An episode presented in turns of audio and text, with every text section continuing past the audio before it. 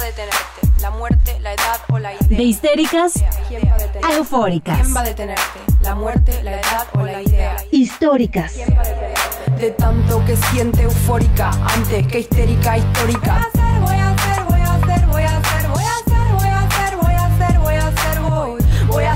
Presidenta. Hola, hola, bienvenidas a otro episodio de Históricas. Nosotras estamos muy contentas de estar nuevamente aquí y además con un tema que nos ha tenido toda la semana, eh, pues ha estado dando vueltas en nuestra cabeza. Ya les diremos qué es. Sí, este tema nos emociona muchísimo y sabemos que a ustedes también seguramente les va a emocionar porque es algo que nos marca a todas y queremos saber qué opinan. Ya saben que nuestras redes son históricas-pod en Twitter y nuestro correo es históricas.pod.gmail.com. Esperamos todas sus ideas, opiniones y amor en esas redes. Y como ya les dijimos, es un tema que nos emociona bastante, así que decidimos hacer dos episodios de este, no uno, sino dos episodios para poder abarcar en realidad todo lo que, lo que queríamos hablar, porque cuando lo discutimos nos dimos cuenta que en realidad básicamente es como contar nuestra historia en estos, en estos episodios y lo que nos ha formado como mujeres.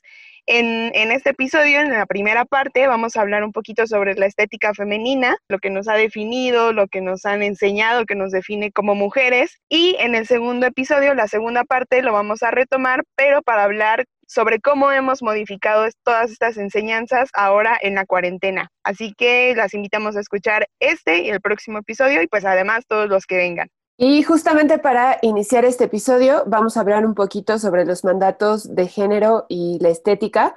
Y entonces queremos empezar diciendo eh, pues que el patriarcado a las mujeres nos exige muchísima estética, ¿no? O sea, y ciertos estándares muy establecidos, no sé, tener el cabello largo, maquillarnos, usar tacones, inclusive las faldas, depilarnos, o sea, todas esas cosas que se nos ha dicho que eso es la belleza pero además eh, el patriarcado es, un sistema como tan perfecto que lo reproduce en todos lados y nos lo enseña pues prácticamente desde el momento en el que nacimos, ¿no? Entonces, desde que somos bebés, nuestras madres pues actúan muy diferente o, o nos visten muy diferente si somos niñas así somos niños. Y entonces a las niñas siempre nos toca la parte de los aretes y los moños y, y todo esto y es algo con lo que crecemos toda la vida y que a muchas pues inclusive llega a pues nos cuesta aceptarnos físicamente, ¿no? Entonces nos gustaría empezar, bueno, preguntando entre nosotras cómo fue que nos enseñaron a ser bonitas y cuáles son esos primeros mandatos que asumimos en nuestra estética. No sé, Nay,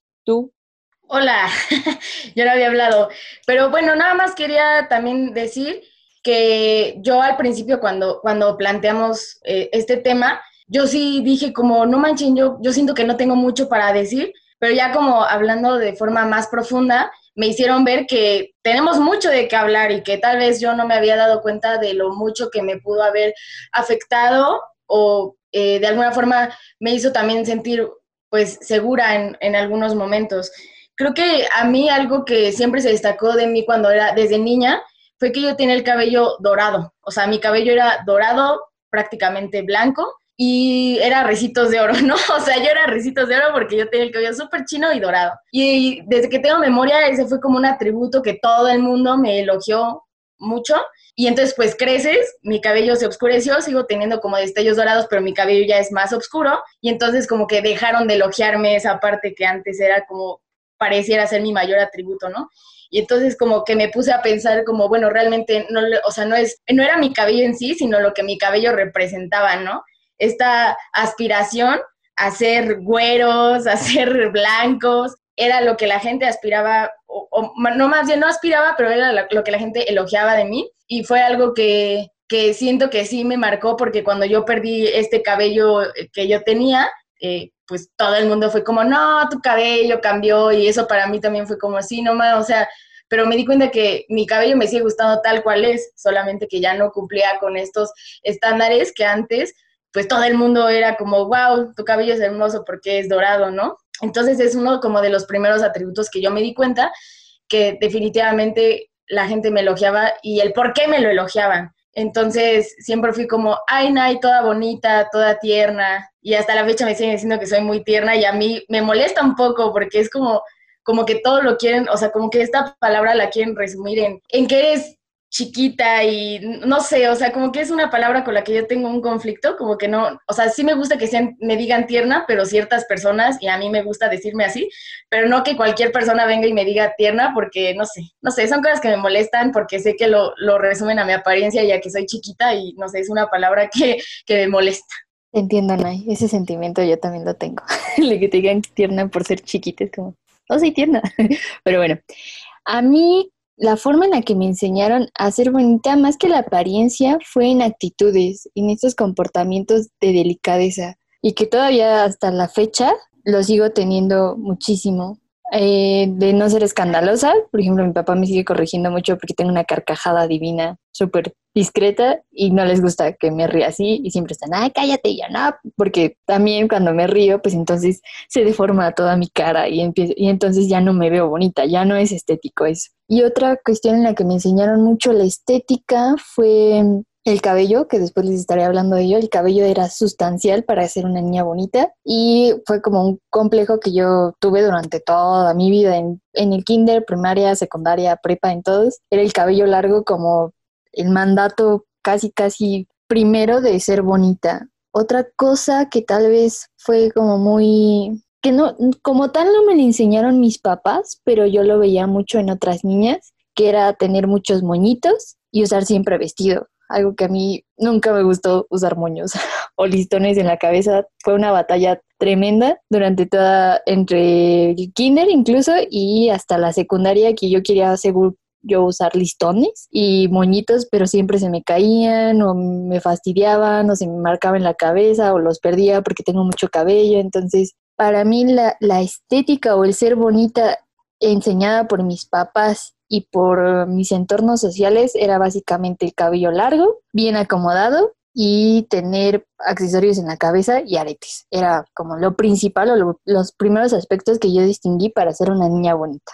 En mi caso es muy similar al de Nai, como que todos los mandatos, digamos, de, de, belleza para ser niña bonita venían a partir de que era como la güerita, era como la de cabello doradito, entonces era como una muñequita, ¿no? O sea, como que así sentía que me, que me intentaban como tratar en varios aspectos y era como, ay, es que ella es bonita porque tiene el cabello eh, rubio, es bonita porque es muy blanquita, es bonita porque es chiquita, ¿no? Entonces como que todo era a partir de eso y ahora que lo pienso es, es horrible, ¿no? O sea, la diferencia que marcan entre las niñas por su aspecto físico y en el si eres güerita o si eres morenita y, y básicamente pues debería de ser algo que nos debería valer y más a una edad tan, tan chiquita, ¿no? De las primeras cosas que yo me acuerdo que más me molestaron cuando, cuando era niña es que yo siempre fui como mucho de tirarme en el piso, jugar a la cuerda, jugar en la tierra, hacer pasteles de tierra, pero también al mismo tiempo, pues como que era la niña que andaba de guaraches y de falda todo el tiempo sin importar que estuviera cayéndose el cielo, ¿no? Y me acuerdo mucho de, de varias situaciones en las que pues como me encantaba estar tirada, obviamente se me veían los calzones, ¿no? Era, yo era la niña la que siempre se le veían los calzones. Entonces, eh, me acuerdo de varias veces en, en, las que vecinas o mamás de, de, de, mis amigas, porque en realidad nunca fue mi mamá, me llegaban a regañar por, por estar eh, jugando precisamente con las piernas abiertas, ¿no? Y pues, ¿qué, qué con, o sea, desde niñas, a mí lo que me sorprende cuando lo pensé fue como qué connotación se nos da a las niñas por estar jugando con las piernas abiertas, ¿no? Me pareció bastante fuerte y bastante cruel. Entonces llegué a tener como varios regaños de, de señoras por estar jugando así, ¿no? Y a su vez, como por precisamente no estar como en el, el papel de niña bonita, de, de, niña limpia, niña cuidadosa, ¿no? Porque yo era como la niña que todo el tiempo estaba llena de tierra, entonces eso ya era como una actitud masculina que me hacía ver fea, ¿no? Y, y fue como de las primeras cosas que empecé a asumir, ¿no? Como que, ay, bueno, a mí no me toca estar entonces jugando en la tierra, a mí me, me toca entonces jugar eh, con Barbies, porque las niñas que juegan con Barbies se ven bonitas. Y sí, creo que fue como a, a partir de, del juego, de donde yo empecé como a sentir también eh, mucho esto, ¿no? Y, y también por parte de mi mamá, creo que lo único era como todo el tiempo estar peinada y limpia. O sea, para ser bonita tenía que estar peinada y limpia, porque las niñas mugrosas y greñudas se veían feas. Pues fue básicamente eso lo que, lo que pasó conmigo. Y mm, bueno, pues nos dimos cuenta que, que todas hemos eh, vivido con esto, ¿no? Con, con, estas imágenes. A ti, Greta, ¿de qué, ¿de qué forma te enseñaron a ser como la niña bonita? La verdad es que en mi casa siempre fue muy libre, o sea, en mi casa nunca impusieron nada, si bien mi mamá me ponía vestidos y moños así de muy chica, a mí me encantaba, o sea, yo era feliz así, este, muy chica tuve el cabello muy corto, o sea, inclusive me raparon a los cinco años, cuatro o cinco años, y pues nada, nunca, o sea, nunca me lo cuestioné, muy, muy chica no me lo cuestionaba y en realidad creo que es porque tuve una mamá muy, bueno, tengo una mamá muy libre que siempre me ha dejado ser lo que yo quiera ser. Para mí en realidad toda la cuestión de la belleza vino pues de lo social, de la escuela probablemente, de que siempre, inclusive con mi hermano, ¿no? Que siempre escuchaba que mi hermano era súper guapo, que mi hermano tenía ojo claro, ¿no? Aquí sucedió como lo opuesto a Ana y Dani, que ustedes eran las güeritas, pues en mi casa mi hermano era el güerito de ojo claro. Y siempre, o sea, inclusive recuerdo que una vez en una paletería le regalaron una paleta por tener los ojos claros y yo decía, pero ¿por qué? O sea, ¿y yo qué? Y a mí nunca me van a dar, o sea, yo ahí entendí que mi físico no me iba a ayudar a que me regalaran cosas o, que se me abrieran puertas, ¿no? Tal vez no lo entendía así en ese momento, pero que se me abrieran puertas como a él pero además, pues ya después en la escuela llegaron como burlas. Yo realmente fui una niña que no cumplía con los estereotipos de belleza del patriarcado para nada, ¿no? Entonces sí había como mucha burla en la escuela, sobre todo porque era una niña súper velluda y pues a las mujeres nos han enseñado que no debemos ser velludas. Igual al rato vamos a hablar un poco de eso. Entonces siempre había como, pues la burla al respecto, inclusive recuerdo mucho que cuando tenía como ocho años yo nadaba y entonces dos niños se empezaron a reír así como entre ellos y yo dije, ¿de qué se ríen? Y ya de repente me di cuenta que se reían de que tenía pelitos en los dedos de los pies, ¿no? Que esta niña de ocho años, ¿cómo podía ser más velluda que ellos? Y cosas así yo creo que a mí me formaron mucho, o sea, hay algo que me llama la atención que todas tenemos, es el me enseñó mi estética me enseñó a ser así, ¿no? O sea, por ejemplo, Frida que dice, me enseñaron a que cuando me río escandalosamente no me veo bonita y entonces mejor no lo hago. Entonces, creo que nuestra estética nos moldea mucho y a mí, por ejemplo, pues nuevamente el patriarcado nos dice tienes que ser perfecta, la sociedad nos dice tu niña tienes que ser perfecta. Entonces, si no eres bonita, tienes que cumplir con otras cosas porque no cumples con lo principal de una mujer. Entonces creo que a mí el ser una niña, y hago comillas, fea, ¿no? Porque yo me sentía fea, no que ahora veo fotos y digo, ay, qué cosa tan tierna. Este, el ser una niña, niña, entre comillas, fea, me llevó a tener que ser una niña perfecta, y también entre comillas, ¿no? Porque me llevó a ser la que no se equivocaba, la que jugaba los deportes, la que siempre sacaba 10, la que la maestra decía, es que sean como Greta. Y pues sí, es mucha presión en, en las niñas, ¿no? O sea, el, el, tener que cumplir con todas estas cuestiones de estética y si no cumples con ellas, pues no, como que no funcionas en la vida y búscate tus otros atributos. Entonces, yo sí me pregunto mucho qué hubiera pasado si hubiera sido una niña que cumplía con los estereotipos de estética si hubiera desarrollado como, pues no sé, el interés por la lectura o el interés por siempre tener buenas calificaciones y siempre ser como esta niña perfecta, no lo sé, probablemente no. Creo que sí, nos moldea mucho la estética en formas que ni siquiera nos damos cuenta, ¿no? Pero y bueno, siempre hay otras formas sutiles, ¿no? Y lo padre es que también había partes en las cuales nos aceptábamos y, por ejemplo, para mí la vestimenta también, nuevamente, como tuve una madre y un padre muy libres, siempre fue lo que yo quería que fuera, ¿no? Entonces, eso creo que es mi ventaja en haber nacido en una familia tan libre. Justo creo que la vestimenta es como de estas cosas sutiles que muchas veces no nos damos cuenta que nos han enseñado o que forman parte como de nuestro estereotipo de, de belleza, porque a veces, o sea, a mí me pasaba que lo disfrazaba de, bueno, pero a mí me gusta, sí, pero ¿por qué te gusta, no? O sea, ¿por qué te gusta que, de dónde viene este sentimiento de sentirte más bonita porque traes una falda, ¿no? Por ejemplo, y no cuando traes un pantalón. A mí desde chiquita me, me pasó mucho eso porque como les conté hace un ratito, eh, yo era la niña que le encantaba andar de faldas y guaraches aunque estuviera lloviendo, ¿no? Se estaba cayendo el cielo y Daniela salía a jugar en, en guaraches. Y, y, de cierta manera mis papás, pues era como, eh, es una niña que se lo ponga, ¿no? Que se ponga lo que quiera. Más bien la presión venía de, de personas de afuera. Después yo me empiezo a hacer como a la idea que, que, de que, bueno, tenía que usar pantalón si quería jugar de esa manera, porque definitivamente no estaba dispuesta a dejar de jugar. Empiezo a usar pantalón y ya más a, a la adolescencia me acuerdo que mm, empecé como a tener un gustillo por el rock, ¿no? Y en niña rebelde. Y cuando yo quería como comprar estas playeras negras, grandes, normal, como de bandas, que, que son como normalmente gigantes y, y digamos con eh, el corte masculino, ¿no? Porque casi no hay para, con corte femenino creo que fue como la primera vez que mis papás saltaron a decir como, eh, quizá no está tan bien que te pongas eso, ¿no? Porque justo como que rompía con esta, este momento de vida de adolescente, de, donde es como tienes que ser coqueta, tienes que ser bonita desde tu forma de vestir y yo como que estaba yendo hacia el lado contrario, ¿sabes? Como que buscaba eh, más bien como ocultar todos, todos estos, eh, el desarrollo de mi cuerpo ahora que lo pienso, ¿no? Eh, quizá a través de playeras también como que estaba buscando ocultar un poco los pechos porque empezaba a recibir los primeros acosos callejeros que, que me acuerdo entonces para mí era como más fácil ponerme una playera negra y no llamar la atención. Y por eso para mí la vestimenta es, es importante cuando nos sentamos a reflexionar sobre de qué manera nos cambiamos o nos modificamos para cumplir por una parte con el mandato femenino y por otra parte también cómo recurrimos a la vestimenta para eh, evadir o para intentar como disminuir eh, el acoso callejero y un montón de, cosas, eh, de situaciones violentas que nos rodean a nosotras como mujeres. Ahorita que lo dijiste, yo me pongo a pensar un buen, porque yo tuve muchas etapas en las que a mí me llamaba la atención por la vestimenta ser más masculina. Y yo, la, me parece que fue en la secundaria donde dije, ya no voy a usar los calzones, yo aquí hablando de calzones, los calzones que he usado toda la vida, me voy a comprar boxers de hombre y empecé a comprarme boxers de hombre porque yo quería usar los pantalones como el 90% de los hombres lo usan, ¿no? Que las traen como a media nalga, como a media nalga y que se me vean los calzones. Y no sé por qué yo empecé a tener como, como una inclinación por hacer eso, ¿no? Porque dije, bueno, es que si uso los calzones que he usado toda mi vida, eh, pues no, ahí sí, como que igual se me va a ver ahí todo. Entonces dije, bueno, compro boxers de hombre y no hay problema si se me asoma como que algo por ahí.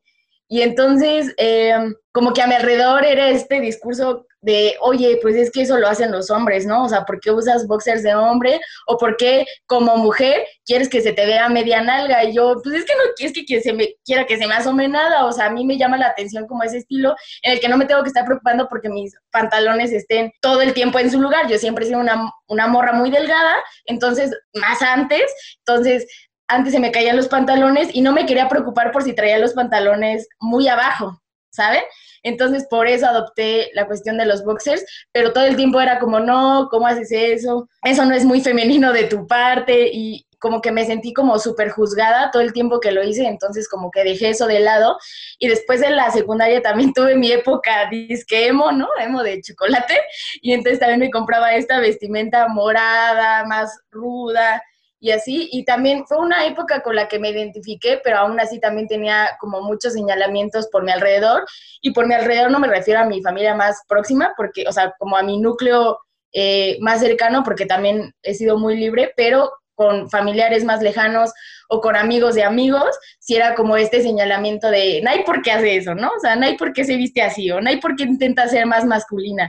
No es que intentara ser más masculina, es que me o sea, lo masculino es más cómodo, ¿no? O sea, ¿por qué los hombres sí pueden ir por la vida que se les asome el calzón y por qué tú como mujer no lo puedes hacer? Yo quería vivir mi vida sin tener que estarme levantando los pantalones todo el tiempo. Era comodidad, pero la gente no lo veía así, ¿no? Y también hablando de comodidad, he tenido como el ejemplo como cercano de que muchas veces el cabello también, ¿no? Como mujeres, requiere de un montón de trabajo. De que te lo pintes, de que te lo planches para que te veas, entre comillas, bonita, pero también hay, o sea, el cabello nos crea muchísimo conflicto con quién somos y si lo queremos traer de una forma o de otra. Nadie quería vivir con los calzones de fuera. Esa era la filosofía de Nay. ahorita que lo, que comenta Nay, lo, lo que comenta Dani, eh, me hace pensar mucho en esta situación de cómo utilizamos esos estereotipos o cómo resignificamos esos estereotipos de la estética para ocultar esos factores o esos detalles que no cumplen con la estética patriarcal o con la estética que marca la sociedad. Hago referencia un poco a lo que decía Dani de, de ocultar, de usar ropa guanga o grande para ocultar sus pechos. Y creo que muchas mujeres pasamos por esa etapa y también el cabello en su momento eh, con la etapa emo que decían ay mucha mucha gente y yo me incluyo en la secundaria queríamos traer el fleco así en toda la cara por ocultar nuestra cara porque sentíamos que no era lo suficientemente bonita o estética para para que los demás la vieran no Pero yo con el cabello, curiosamente, tengo una historia muy chistosa, porque si a mí me enseñaron que el cabello era como lo más femenino que una mujer podía tener, yo siempre me negué al cabello. Desde chiquita, odiaba que mi mamá me peinara. La última vez que traje el cabello largo fue a los 10 años, que me llegó como a la cintura, y de ahí pasé a la, en sexto de primaria, me acuerdo muy bien, y conocí a Rihanna con su corte. yo me enamoré de Rihanna y su corte, que se le llama Bob o algo así, pero cuando sacó la canción de Umbrella, me enamoré de su corte cabello porque dije, wow, una mujer con cabello corto, porque jamás en mi vida había visto una mujer con cabello corto. Y estaba, mamá, mamá, por favor, déjame cortarme el cabello. Y mi mamá me dijo que no, que no, te dijo que te lo cortes a los hombros, pero nunca me dejó hacer ese corte como tal. Y ya, me dejó hacer el corte a los hombros y cuando llegué a la primaria me hicieron un bullying tremendo así de, ay, eres una emo, porque no sé por qué asociaron el cabello corto con lo emo, pero bueno, teníamos 11 años, ¿no? Este, y me acuerdo que yo estaba fascinada con el corte de cabello y mis compañeras había un grupo en especial que no les quería muy bien. Decían que me iban, a aventar piedras por traer el cabello corto, que eso no estaba bien. pero yo jamás caché como la violencia en la que estaba como sometida en ese entonces. Y desde ahí me he casado con el cabello corto, me encanta el cabello corto. Ya es muy difícil que alguien me vea con el cabello largo. Para mí largo es a los hombros, porque siento que el cabello largo pues no define quién eres como mujer, sino es si a ti te gusta tenerlo largo está bien, pero a mí me acomoda tenerlo corto y me siento muy bien con el cabello corto y me siento mucho mejor con el cabello corto que con el cabello largo porque siento que aprendo a verme a mí misma con todos esos defectos que tengo. O sea, el cabello ya no me estorba para verme. Entonces a mí me encanta la idea del cabello corto. Creo que yo estoy con Frida, o sea, yo toda la vida traje el cabello corto, sobre todo de niña. Eh, pero yo sí tenía mucha libertad. A mí me llama mucho la atención cuando las chavas dicen, es que mi mamá no me dejaba cortarme el cabello, ¿no? Como lo acaba de decir Frida. A mí de verdad me causa como mucha sorpresa porque en mi casa jamás, jamás, jamás decidieron por mí. O sea, jamás decidieron en mi cuerpo sobre todo. Y, y justo como nos enseñan desde niñas a que nosotras no podemos decidir sobre nuestra propia estética y nuestro propio cuerpo eh, con, con, todos este, con este tipo de cosas, ¿no? Entonces a mí siempre me dejaron ser lo que yo quisiera con el cabello y entonces si me lo quería, acordar chiquititito, me lo cortaba chiquitito, si me lo quería dejar largo, me lo dejaba largo y fue hasta la prepa que me lo dejé realmente largo y entonces entré a la universidad con cabello muy largo, tal vez como ahora lo tengo, han sido como dos etapas donde lo he tenido muy largo y recuerdo que cuando me lo corté nuevamente chiquito fue también en la universidad, que me lo corté muy muy pequeño y alguien un hombre que ni siquiera era cercano a mí, que iba en la facultad, ¿no? Y de repente me escribió por Facebook y me dijo,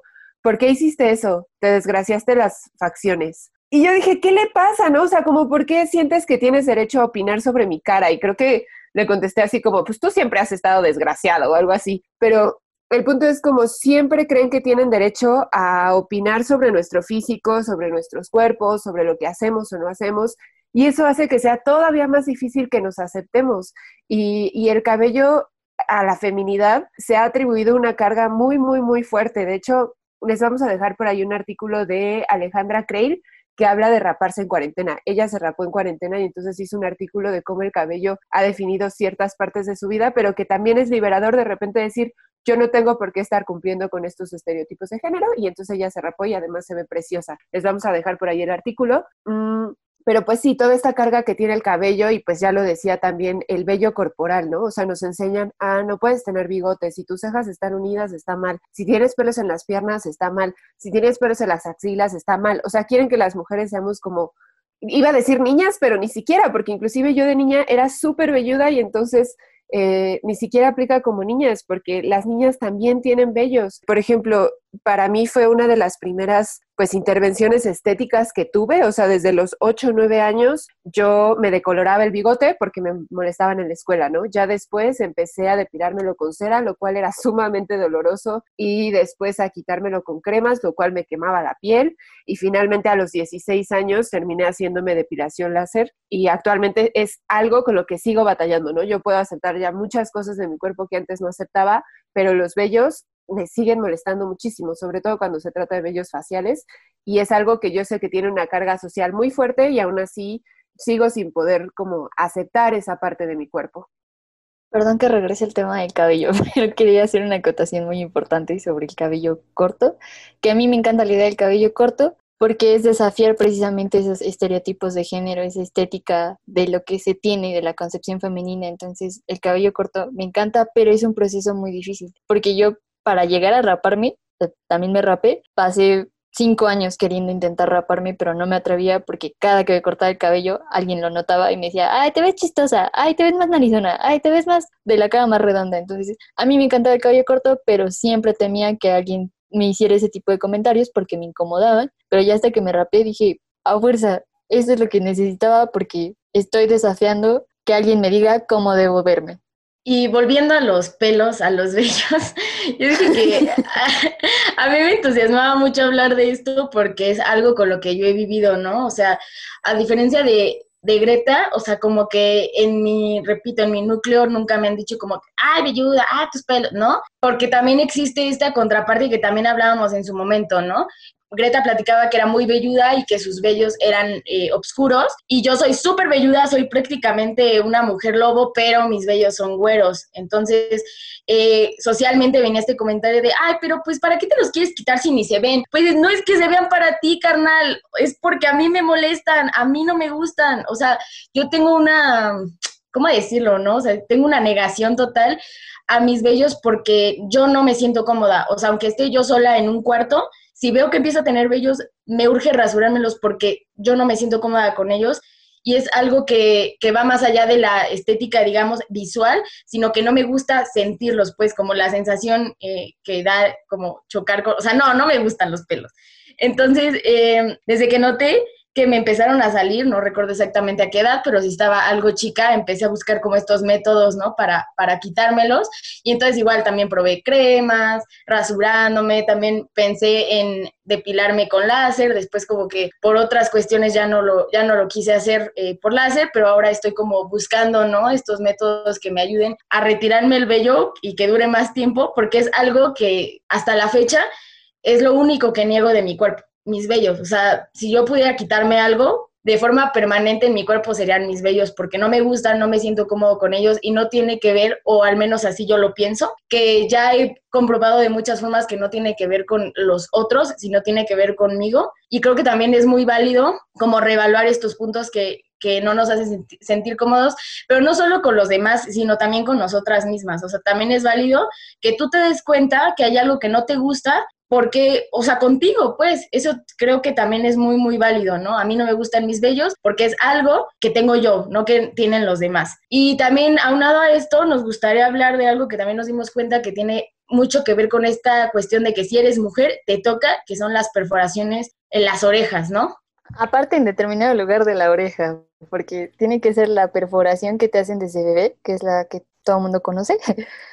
Pero si te haces una perforación en una zona fuera de esa determinada, ya, ya no es tan, tan femenino, ya no es tan aceptado, ya como que esas perforaciones ya no van. Yo tuve un problema con esas perforaciones porque a mí de chiquita me hicieron las perforaciones de bebé, como todas, pero a mí se me cerraron. Entonces me volvieron a hacer la perforación como a los seis años, pero yo me acuerdo de verdad cómo había una, cómo la familia, particularmente la de mi papá, me molestaba o insistía mucho en que tenía que perforarme las orejas porque las orejas eran para, para, en las niñas las orejas eran para perforarse, o sea, que no servía de nada una oreja sin, sin aretes. Entonces yo me quedaba súper traumada desde chiquita. Desde los seis años me metieron esa idea de los aretes. Y aparte porque una vez, me acuerdo, es mi trauma de la infancia, yo quería jugar con unas niñas en el kinder de mi mamá y me dijeron, tú no, porque eres niño. Y, no y yo les pregunté, ¿por qué yo? No, yo soy niña.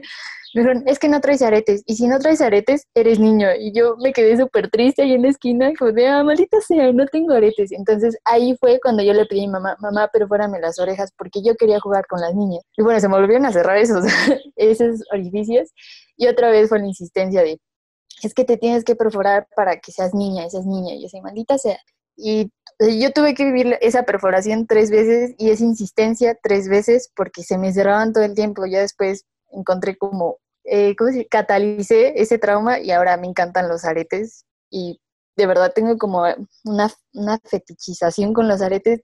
Me he visto de acuerdo a mis aretes, es como lo más extraño, pero tengo muchísimos aretes y ahora me caso con mis aretes y me encantan mis aretes y para mí representan algo muy importante. Si no me puedo poner mis aretes, me pongo como, ah, necesito aretes. Entonces también es como, ya lo acepto, ya, ya lo normalicé de alguna forma, pero en determinado momento me hizo mucho daño, o sea, el daño tan grande que si no traigo aretes me siento ansiosa. Entonces, si una niña no quiere traer aretes, pues que no traiga aretes. Y si quiere traer toda la, oreja perforada, también que traiga toda la oreja perforada, pero no porque alguien más te lo dicte, porque también hace un año me hice la perforación transversal, me la regalaron mis amigas, muchas gracias. Este, y mi papá se enojó conmigo y me dijo, es que ya deja de hacerte daño a tu cuerpo. Y yo, ¿eso no pensaste cuando era una bebé o sí? Dijo, la próxima que te hagas una perforación, te la voy a arrancar. Y yo, mmm, eso hubieran pensado antes de que me traumaran durante siete años de mi vida porque no traía malditos aretes. Sí, es bien curioso cómo nos dicen, o sea, cómo alguien más puede decidir sobre nuestro cuerpo el primer día en el que nacimos. A mí eso se me hace súper fuerte. Naces y lo primero que hacen es mutilar tu cuerpo, porque es parte de una mutilación, ¿no? Perforan tu cuerpo porque ellos quieren, pero el día que tú lo haces porque te parece bonito, ese día ya no está bien y ese día te dicen, deja de lastimar tu cuerpo. ¡Wow!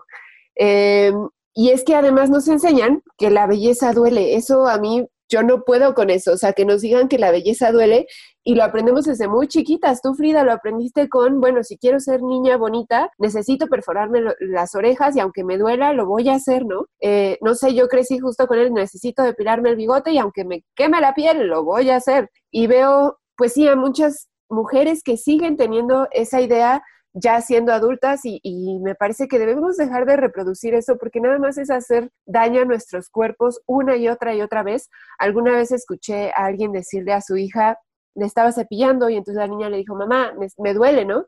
Y ella le contestó, pues sí, la belleza duele, si no te gusta, te cortó el pelo chiquito. Y a mí se me hizo terrible, obviamente no dije nada, ¿no? Pero se me hizo, a mí en ese momento algo me estalló en la cabeza, no dije nada, pero fue un, no solamente le estamos enseñando a las niñas que la belleza duele, pero les estamos enseñando que el pelo chiquito es feo. Y yo en ese entonces tenía el pelo chiquito y entonces fue como, ah, bueno, gracias, Comper, ya me voy, ¿no?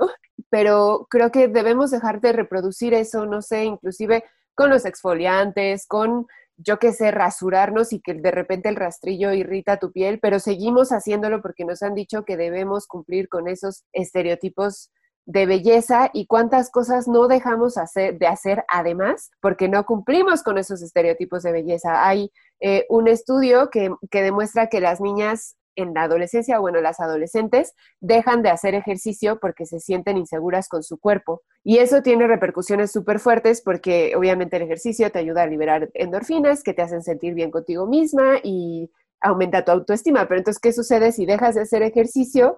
Pues dejas de producir esas endorfinas, dejas de sentirte bien contigo misma y menos vas a querer retomar el ejercicio. Y yo puedo, eh, yo me identifico mucho con este estudio porque cuando yo lo pienso, yo dejé de hacer ejercicio, yo era una niña muy activa, mi familia es adicta al ejercicio y yo dejé de hacer ejercicio justamente en la adolescencia porque no me sentía cómoda con mi cuerpo, porque no cumplía con los estándares de belleza, porque eres torpe, o sea, bueno, más bien tu cuerpo es torpe, ¿no? Y entonces dejamos de hacer muchas cosas gracias a, todos estos dichos y a todas estas críticas estéticas. Y es terrible realmente cómo la estética patriarcal nos puede moldear tanto.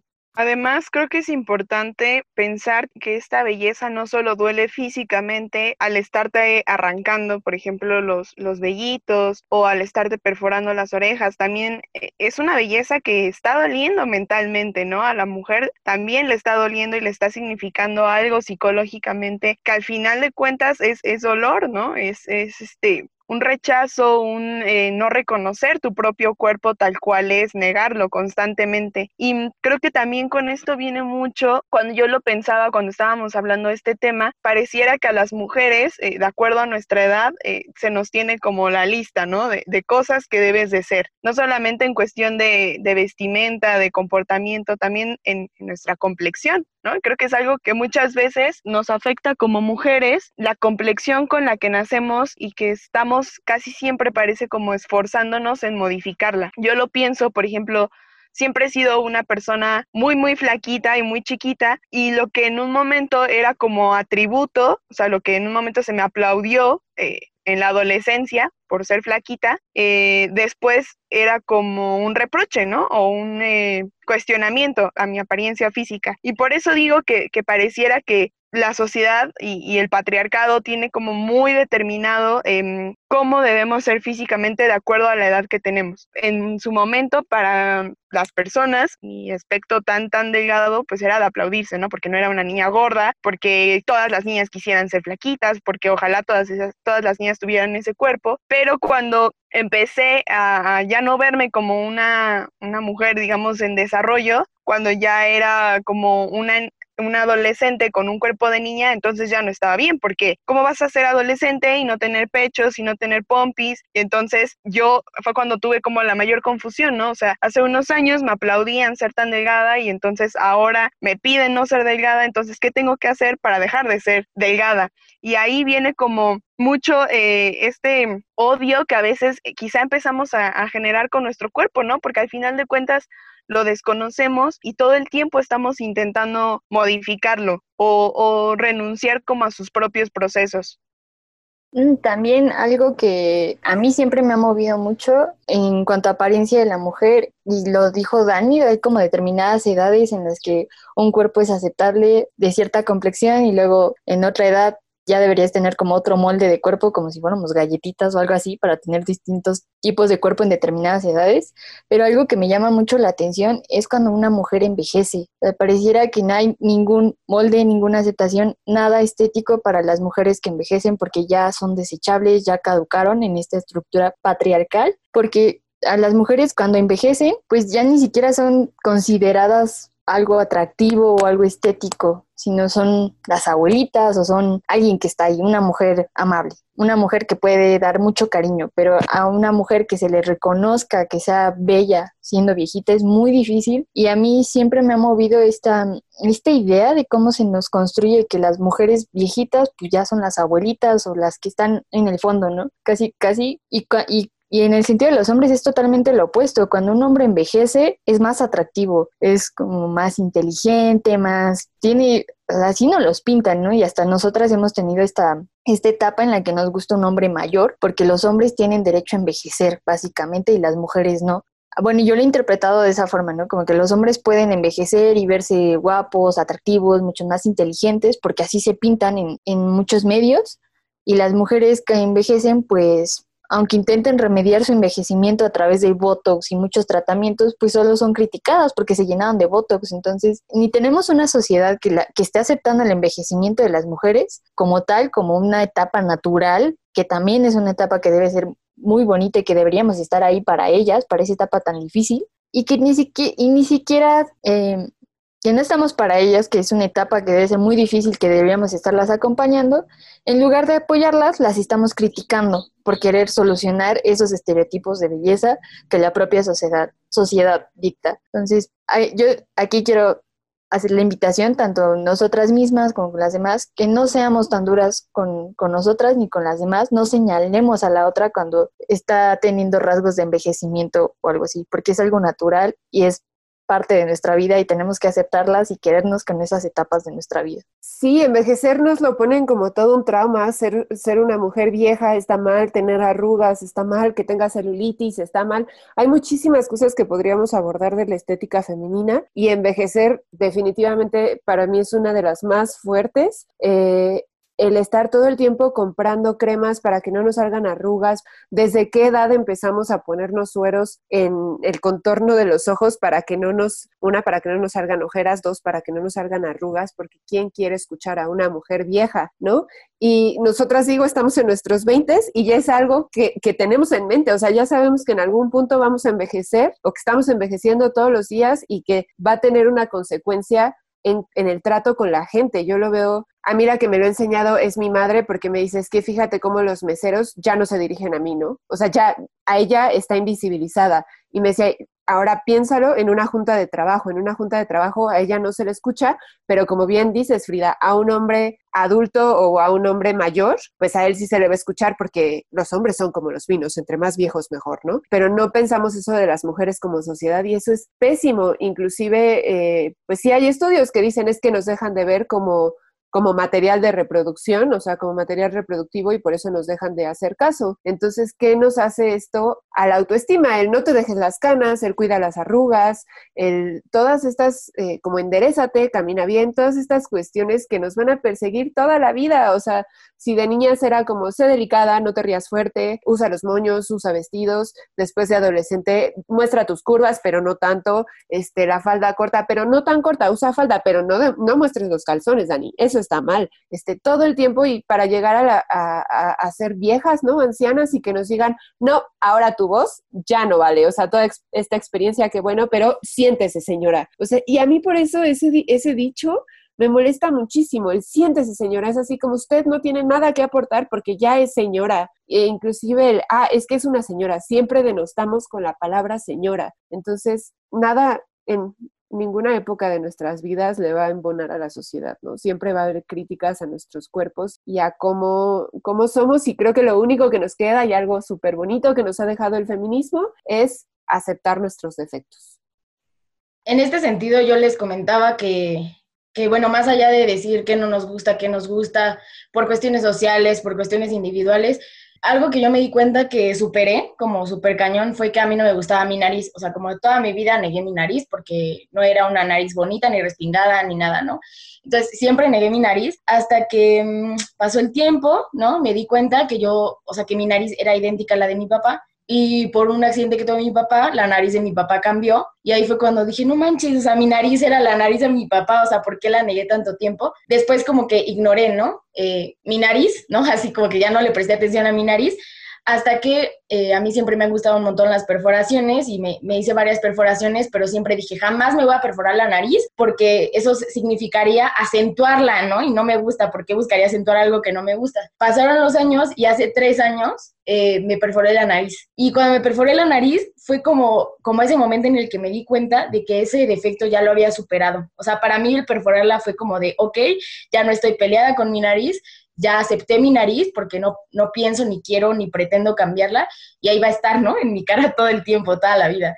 Entonces, el hecho de perforarla para mí ya fue como, ahora me gusta más, ahora ya la acepto, la veo y no tengo ningún problema con ella. Entonces, creo que también tendremos que estar armando con nosotras mismas, ¿no? O sea, ¿qué nos va a hacer sentir mejor o qué nos va a ayudar a que, a que dejemos de negar estas partes de nuestro cuerpo, ¿no? Digo, cada quien tiene sus formas, yo lo he logrado a través de las perforaciones, a través de los tatuajes, para mí los tatuajes, más allá de que sean estéticamente bonitos, me han ayudado un montón a a realmente identificarme con mi cuerpo, ¿no? A que dejen de decirme, ay, es que como eres chiquita y menudita, tienes que hacerte tatuajes chiquitos y delgaditos porque aparte eres mujer y entonces un tatuaje tosco en tu cuerpito no se va a ver bien. A mí ahora niego los tatuajes chiquitos, no me gustan los tatuajes chiquitos y me hago tatuajes grandes y me quiero llenar de tatuajes porque es con lo que yo me identifico.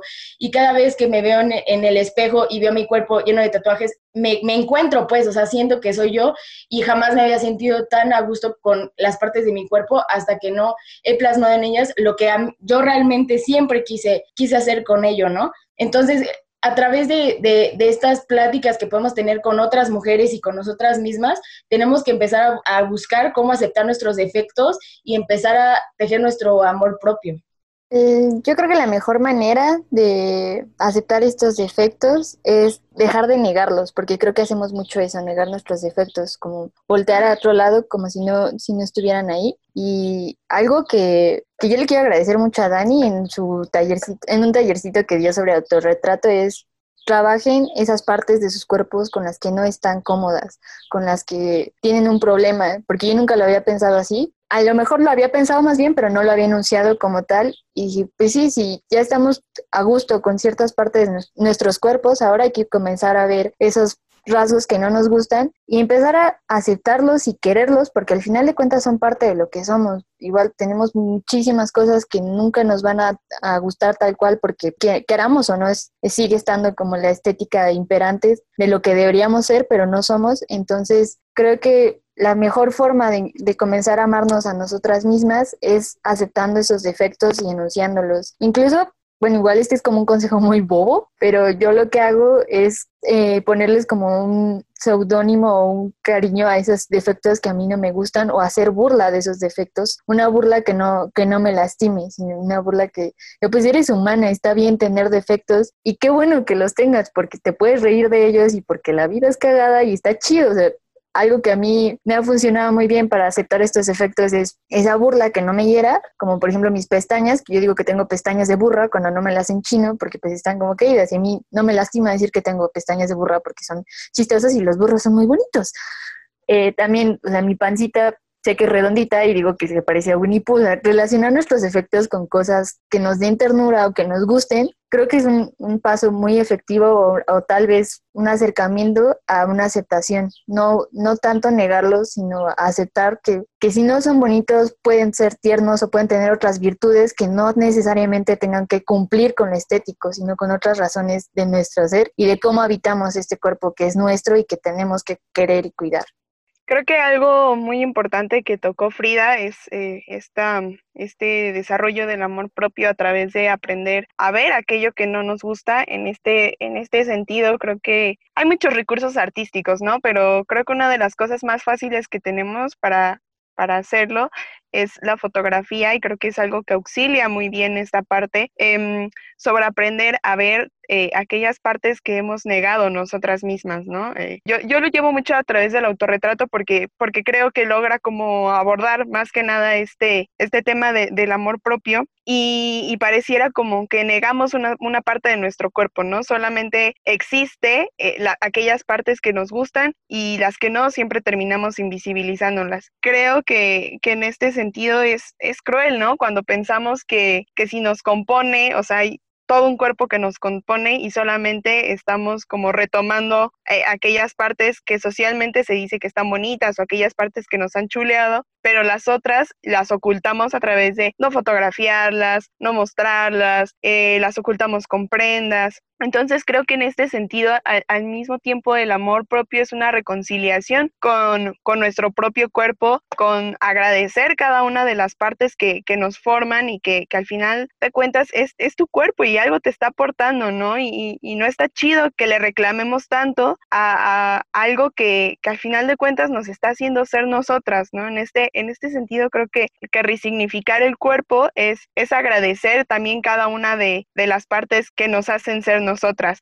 No sé cómo, eh, creo que el amor propio también da para otro episodio, pero y bueno, ya para cerrar el podcast, creo que ya todas hemos hablado un poquito de, del amor propio, pero me gustaría saber eh, cómo es que Greta ha entendido o cómo ha manejado este tema. Creo que nuevamente a mí siempre se me inculcó mucho el amor propio y el cuidarme y eh, sí, cuidar mi cuerpo, pero fue realmente el feminismo el que llegó a, pues a ponerlo en práctica, por así decirlo, porque el feminismo más bien me enseñó a romper con todos esos estereotipos y esos mandatos de género que tenemos como mujeres y eso me ayudó muchísimo. Em, creo que ahora yo muchas cosas que me molestaban de mi cuerpo, me pregunto, a ver, ¿me molestan porque realmente es algo mío o me molestan por el qué dice la gente o qué va a decir la gente? Y la mayoría de esas cosas he, encontrado que es qué va a decir la gente, ¿no? El, tal vez no me pongo esta blusa porque qué va a decir la gente que se me ve demasiado el busto, ¿no? O sea, o qué va a decir la gente que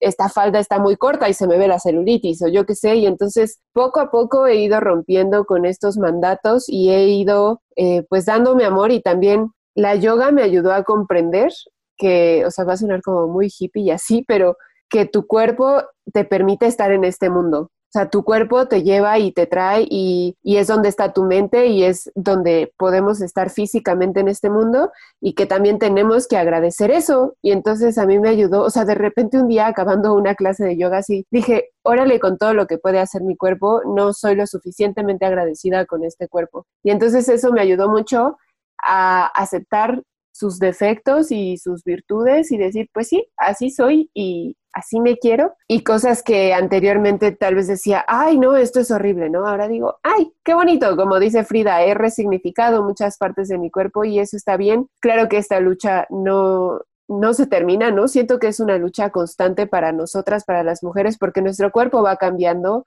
tiene muchos cambios dependiendo la edad. Entonces, estoy consciente de que va a ser una lucha constante, pero inclusive, por ejemplo, el envejecimiento, ya sé que va a llegar y ya tengo canas, ¿no? A mis 28 años ya tengo muchas canas y digo, pues está bien, se ven bien. O sea, puedo resignificar esas canas y que se vean bien.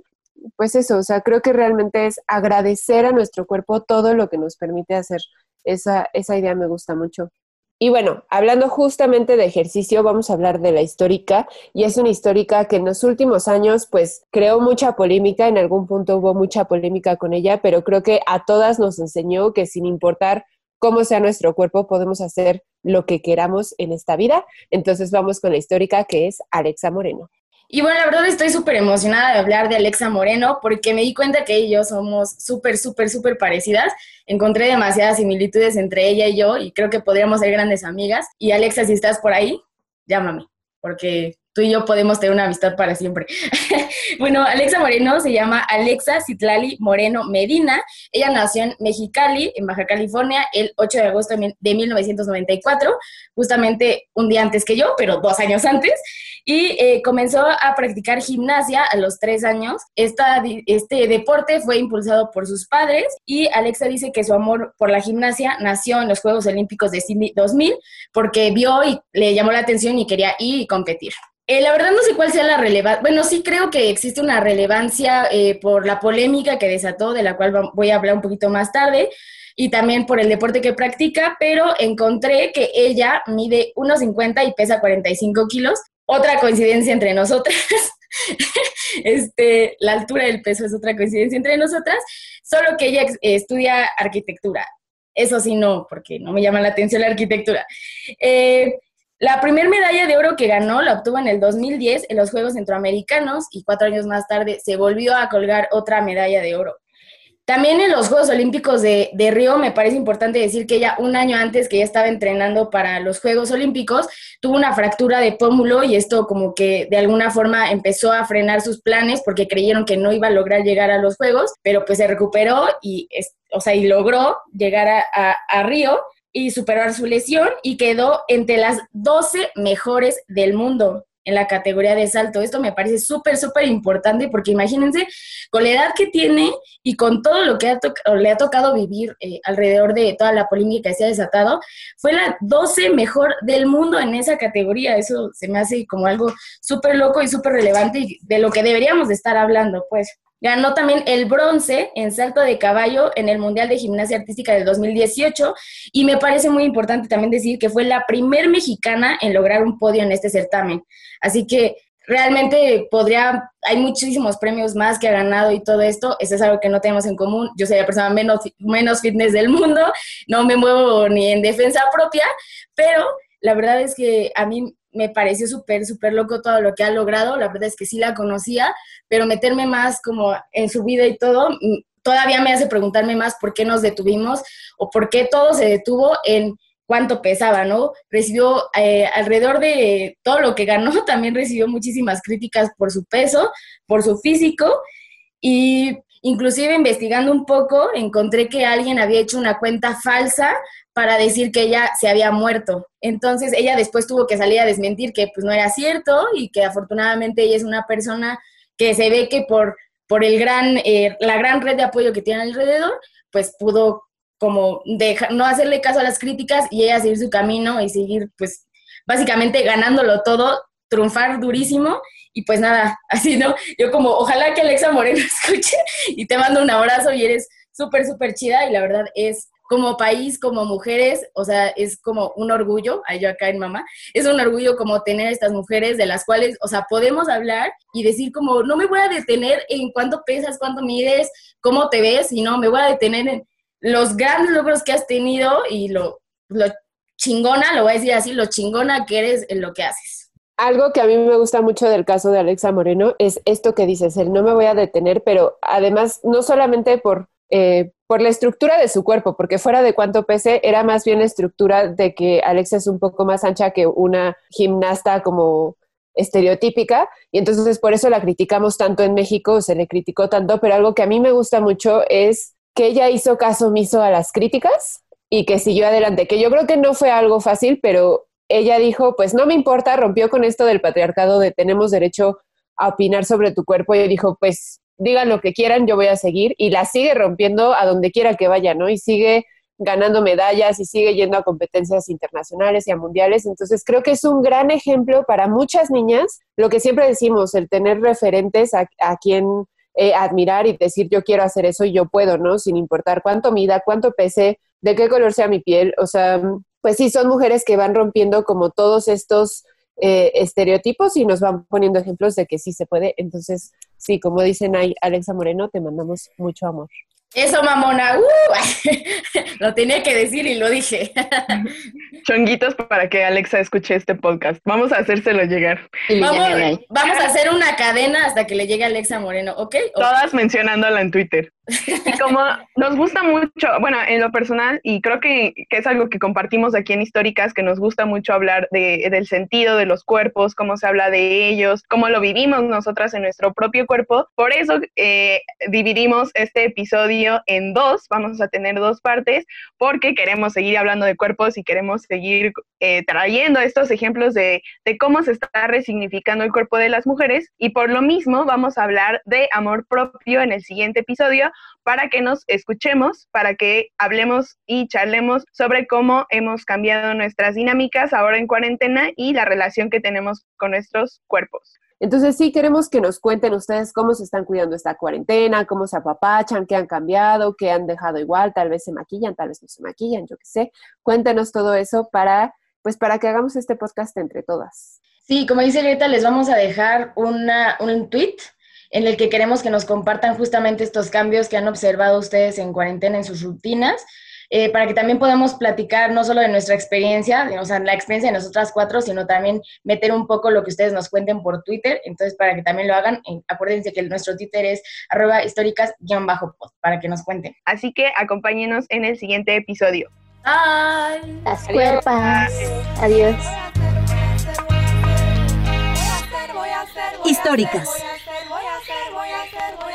Tu compañía sonora y sorora.